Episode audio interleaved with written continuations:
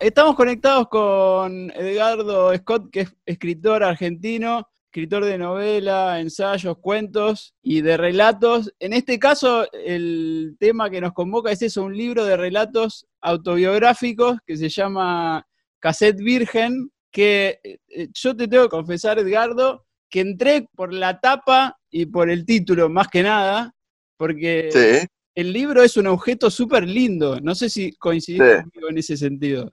Sí, sí, sí, yo me siento como el típico narcisismo del autor desplazado, pero es así, es un hecho, hay que admitirlo. El libro se llama así, Cassette Virgen. Ese es un libro de relatos autobiográficos. En el comienzo del libro, vos en un punto reflexionás un poco sobre meterse en, en eso de de tomar la primera persona y escribir desde ese lugar. Sí, yo hice esa especie de prologuito mentiroso, como le digo, porque fíjate que en realidad no le puse como título prólogo, sino que le puse primeras vueltas del cassette al texto, porque me parece que que igual ya tiene la, primera persona y la voz que después va como guiando los relatos, digamos, ¿no? Entonces funcionaba un poco como introducción y un poco como que ya igual algo te empezaba a decir de ese personaje, de ese narrador, de esa voz que después va a ir contando los relatos, ¿no? Pero, y también lo hacía porque me parecía que en el último tiempo había como cierto ataque, para decirlo rápidamente, al género autobiográfico y que para mí en realidad es un ataque, como suele suceder, a la mala literatura, digamos, como que el género no, el género no tiene la culpa de nada, digamos, si, si este libro mío es malo, no es porque sea de relatos autobiográficos, sino porque a mí me salió mal. Entonces, eh, me parecía que en el último tiempo había como un tipo de, prejuicio y demás con lo que se llama la literatura del yo, o con las autobiografías, o como con la idea de escribir a partir de vivencias personales o tomar la vida como materia narrativa, digamos, fragmentos de la vida como materia narrativa.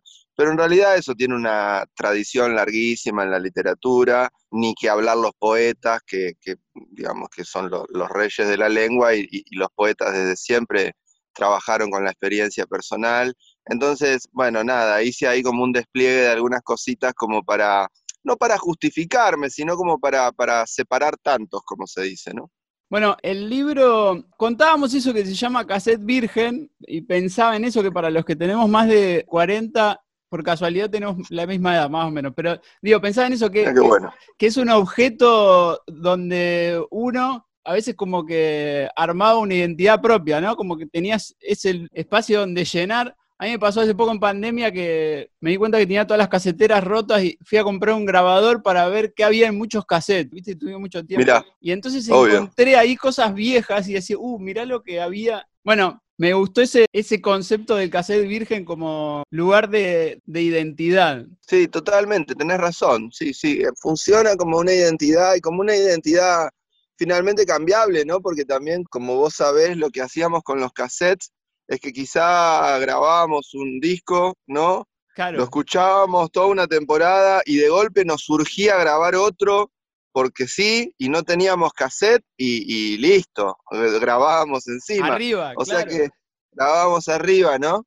Entonces hay algo de eso que, que, que, como vos bien decís, e, está ligado a la identidad, en el sentido también de cómo la identidad va cambiando, ¿no? Hoy que hablamos tanto de identidad, y en realidad la identidad es algo muy, finalmente muy voluble, diría yo, ¿no? Como que, bueno, tenemos ciclos más bien, ¿no? Tenemos ciclos, lugares donde vivimos un tiempo, gente con la que estamos un tiempo, a veces mucho tiempo, por supuesto, pero todo eso también se va transformando y me parece como que el libro recorre un poco esa línea, si vos te fijás, no es una autobiografía, diríamos, convencional, que por otro lado sería espero yo incompleta, porque yo tengo 43 años, pero sí son como recuerdos, situaciones, personajes de, que va trayendo la memoria un poco así, ¿no? Como rarezas, ¿no? Como rarezas que van apareciendo, insistiendo y que por algún motivo impulsan la escritura, ¿viste? En el libro son relatos que escribiste durante 10 años y hay como una división, que son algunos que escribiste mientras vivías acá en Argentina.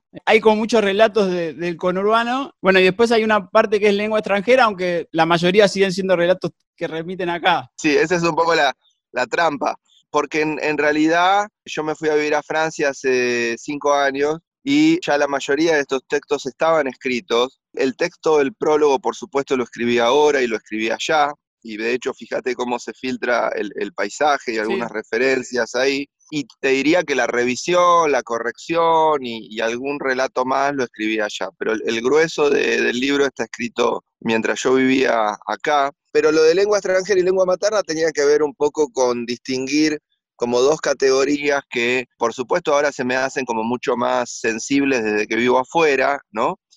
O sea, la lengua extranjera sería aquello que es como más violento, diríamos, aquello que, irrumpe, ¿viste? Que, y en cambio la lengua materna siempre sería como el refugio, ¿no? Como lo que está dado, lo que, lo que es fácil, lo que es más sencillo, ¿no? Entonces traté como de distinguir en el, en el libro también esas dos categorías, porque me parece que son dos, volviendo, son como dos categorías de la experiencia, ¿no? Me parece que siempre hay una zona donde nos sentimos un poco más cómodos, eh, ahora se utiliza esa expresión horrible que se llama zona de confort, ¿no? Pero que, ¿no? que viene de los coach. Pero digo, hay como siempre una zona donde en, todo sentido, con alguna gente, con algunos lugares, nosotros nos sentimos más cómodos y siempre hay algo justamente extraño, ¿no? Que viene de afuera y, que un poco nos conmociona, nos violenta, nos ataca, ¿no? Y a lo que tenemos que, que responder de algún modo, ¿no?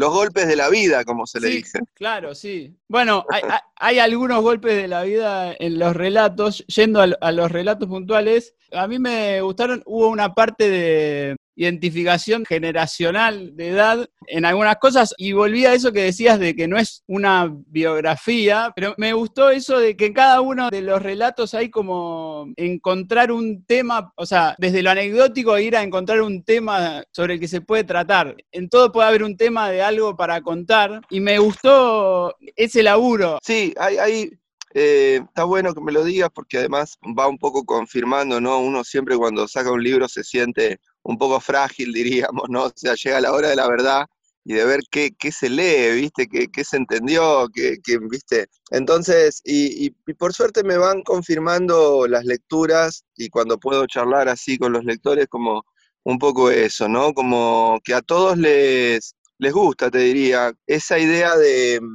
de agarrar cierto tema o a veces cierto objeto, podríamos decir, en un sentido amplio, hasta filosófico, digamos, y que sea eso lo que está como bordeado, lo que está como, ¿no? Como si muchas veces los relatos no avanzaran mucho en realidad, ¿no? También en, la lógica de cómo temporalmente a veces avanza lo que llamamos una historia. Claro. Eh, Virgen sería difícil nombrarlo como como un libro de historias ¿no? Hay, hay microrelatos, pero en realidad siempre tiene más que ver como conseguir series, yo diría, series, series no en el sentido que de las que vemos, ¿no? En Netflix o donde fuere, sino como, como ese tipo de cosas donde vos vas viendo que te vas repitiendo o, o se va repitiendo la vida, ¿no? Por eso digo insistencias, a veces tiene que ver también con la observación. Yo siempre digo, ¿no? A veces yo me levanto con una canción en la cabeza eh, no importa de qué orden, si me guste mucho o no la canción, pero a veces uno se levanta con una canción en la cabeza y dice, ¿por qué corno estoy con esta canción en la cabeza, no? Y bueno, algo de, rastrear después, ¿por qué justamente? Tiene mucho que ver como con el procedimiento que me parece que está en estos relatos, ¿no? ¿Por qué en el último tiempo me estoy fijando tanto en esto? ¿Por qué de golpe me acuerdo de este tipo? ¿No? Como que hay algo de, de una indagación de la memoria, pero casi te diría involuntaria, como que, se impone más bien la, memoria, ¿no? Vos decías lo de los temas, pero en realidad más que yo encontrar los temas es como si los temas me encontraran a mí, es decir, como si de golpe vinieran, ¿no? Vinieran hacia mí, y es más, eh, yo quisiera como me hiciera medio el, sota, como se decía antes, hasta que en un momento digo, bueno, a ver qué, qué pasa con esto, digamos, ¿no? Tal cual. Lo pensaba desde el lado que muchas de las cosas que se cuentan no son cosas que solo te pasaron a vos, sino que son cosas que nos pasan a casi todos, ¿no? casi todos tenemos un amigo canchero en la escuela que en algún momento no sé qué, y después. Y después es un loser. Claro, lo llevó para otro lado. Después se queda pelado. A casi todos nos sorprendió en algún momento la muerte de un familiar y eso hizo que viéramos todo de otra forma. Bueno, como encontrar eso, esa, conexión, de decir, ah, el mundo funciona de esta forma también en algunos momentos. Ah, tenés razón, sí, como, sí, bueno, por eso, ¿no? El mundo funciona de esa forma y uno podría decir otra vez, ¿no? Como, es un modo de, la experiencia, ¿no? Por eso, por supuesto, a mí me encantaría que pase esto que vos decís, que sirva un poco como reflejo y que cada uno también encuentre cuando lo lee sus propias coordenadas, ¿no? Como que diga, claro, esto que le pasó a este tipo, como, no sé, en el relato de Rotary, ¿no? Esa muerte, ¿no? Que aparece un primo. Bueno, a mí me pasó con tal, ¿no? O, con, mi tío, no importa, ¿no? Digamos, ¿no? Como, pero que cada uno encuentre un poco sus coordenadas similares y, diferentes seguramente, ¿no? También como que esa es la, ese es el juego. ¿Sabes qué? Eso, cuando te contaba que entré al libro por la tapa, la primera impresión es, uh, este debe ser un libro de música, y después, bueno, no es exactamente un libro de música, pero al final, sobre todo los dos últimos relatos, aparece sí la música eh, ah. y, está presente. De hecho, uno de los dos relatos es un relato donde hablas de un tema que venís escuchando y no sabes de qué se trata, que también me pareció como un relato de época, de una época en que empezamos a consumir la música de otra forma, ¿no? Y como que quedó también... Obvio, claro, claro. Hoy es casi imposible, ¿no? Creo que lo dijo anteayer el maestro italiano Roberto Calasso, que, murió, y que él decía que, estamos en una era donde justamente ya estamos a punto de llegar a saber todo lo que no nos interesa. y, en cambio, en, ese relato que vos decís, que es Disintegration, de golpe es como esa época donde, donde hará 20 años más o menos, un poco menos quizá, donde empezamos a poder bajar música y de golpe bajaban temas y podía uno bajarse temas en MP3 o lo que fuere pero no siempre venían con el nombre exacto, no, no siempre venía, uno bajaba lo que, lo que encontraba para bajar. Y a veces costaba mucho darse cuenta, a veces costaba mucho saber de dónde venía eso, porque estaba todo como muy desordenado. Claro, claro, o era otra versión, viste que de, entonces vuelvo a lo mismo, ¿no? Como que tuviera ahí un, desacople, diríamos, ¿no? Como si siempre la, la, experiencia, o por lo menos la experiencia que para mí funciona para la literatura, diríamos, o para el arte, es una experiencia un poco rara, digamos, no, no, no es una experiencia lineal, no es una experiencia deglutida, ¿no? Siempre, siempre hay algún accidente, digamos, y ese tipo de, vacilación, ese tipo de accidente me parece que funciona como para ahí generar como un intervalo, un paréntesis de reflexión, de pensamiento, de introspección, ¿no? Como de, procesamiento de eso, ¿no? Entonces algo tan insignificante como puede ser que, que no sepas eh, cuál es el nombre de una canción que te gusta mucho, también es cierto que a veces uno después se puede quedar como con ese blanco y, durante años, digamos, ¿no? Eh, como esas cosas, ¿no? Que uno dice, tengo que hacer, tengo que hacer, tengo que hacer y no las hace nunca, digamos, ¿no? Bueno, un poco funciona, son ese tipo de, de experiencias chiquitas, podríamos decir, pero muy intensas, porque por otro lado se conservan, ¿no? O sea, el mero hecho de que permanezcan en la memoria también hablan como de su intensidad, ¿no? Como que de su duración. Como que a veces son cosas que vos decís, bueno, pero esto es una pavada, ¿cuánto te puede llevar? ¿Dos minutos? Está bien, pero no lo haces hace cinco años, ¿no? Entonces, ¿cómo es, no? Estamos hablando con Edgardo Scott sobre mm, este libro que salió ahora hace muy poquito, se llama Cassette Virgen, se los recomiendo, a mí me gustó mucho te contaba mm, eso, Edgardo, que yo como que entré por este libro y no leí tus libros anteriores. Una de las preguntas era eso, el que le pase como a mí que entra por acá, ¿a dónde nos, sugerirías que sigamos? Bueno, yo te, sugeriría un, caminito delicado, amable te diría, como que de acá, de acá vayas a, a, un librito de ensayos que yo publiqué hace ya cuatro años, pero que se reeditó hace dos años, que se llama Caminantes, que es un libro de ensayo, ahí sí, un libro de ensayo, pero vas a ver que sigue un modelo también breve, fragmentario, sobre los tipos de modo de la caminata. Es decir, es un libro donde yo organicé un poco los modos en que caminamos, o por lo menos grandes categorías como son los peregrinos, los vagabundos, los flaneurs, este, los paseantes, los walkman. Ahí también aparece de vuelta la música. Todo es porque eh, yo así, no, no soy un músico frustrado, que es peor. He tocado y he tocado bastante, pero soy un músico retirado tempranamente, me, lesioné y me estoy retirado tempranamente. Entonces, digo esto de caminar con los Walkman en la cabeza. Bueno, es un libro de ensayo que me parece que, que es bastante amable y te diría que con eso después vayas a alguna de las ficciones que quizá lo mejor sería que arranques por Luto, que es una novelita que transcurre en el, en el conurbano, pero que también quizás por lo menos vas a encontrar las coordenadas de época porque transcurre en toda la década del 90.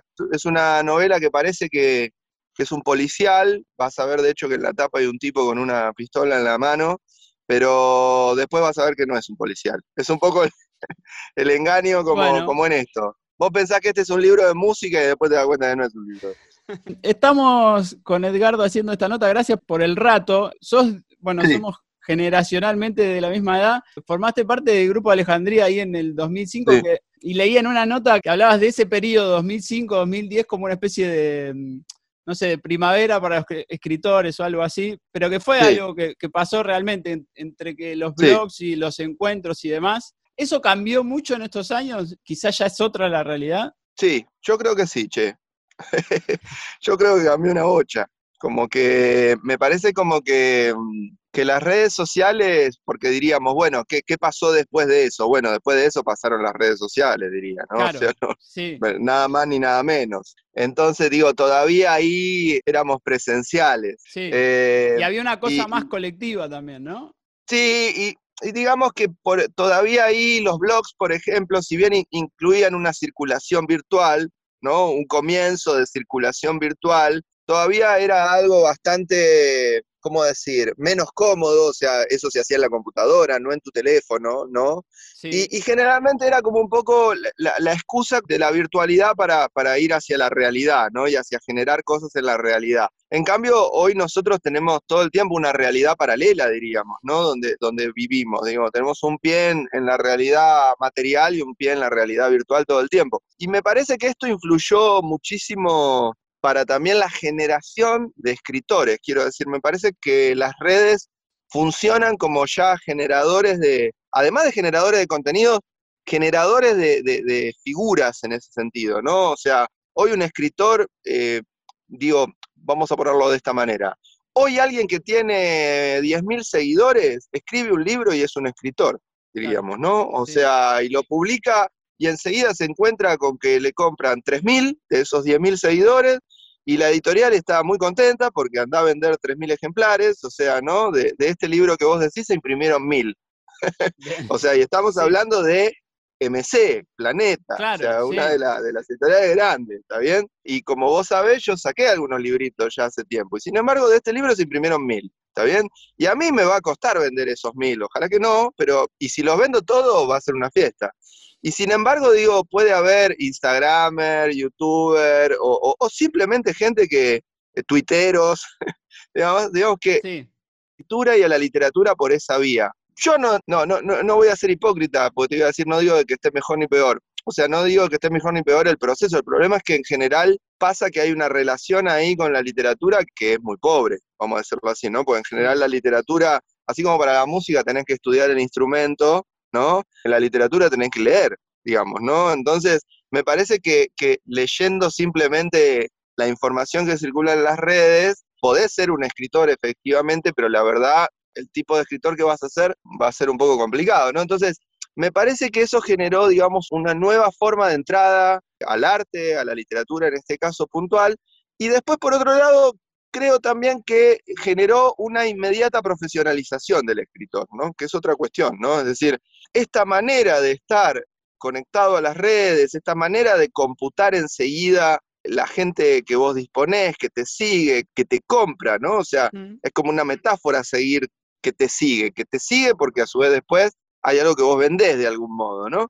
Entonces, a mí me parece que eso hace que la literatura, por ejemplo, en este caso, o el escritor en este caso, se profesionalice inmediatamente, ¿no? Es decir, cuando digo se profesionalice es que lo piense como una salida laboral o una carrera, ¿no? Que quizá no la tuvo que pelear tanto o armar tanto o amar tanto, digamos, durante tanto tiempo, sino que un poco se le presentó a partir de algo lateral, digamos, ¿no? De algo que tiene que ver también con la manera de socializarse, por ejemplo, ¿no?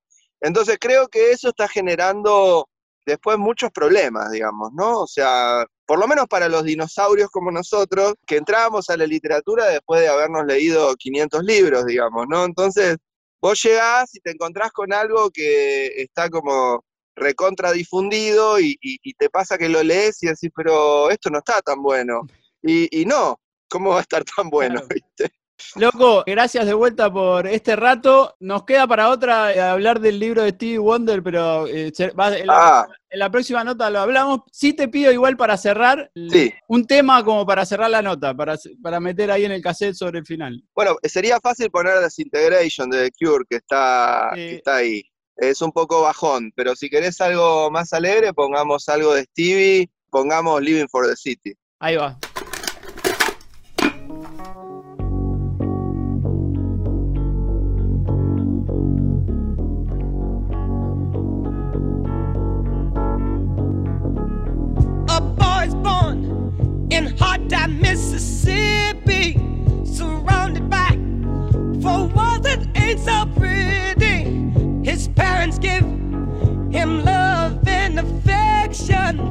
To keep him strong, moving in the right direction, living just enough, just enough for the city.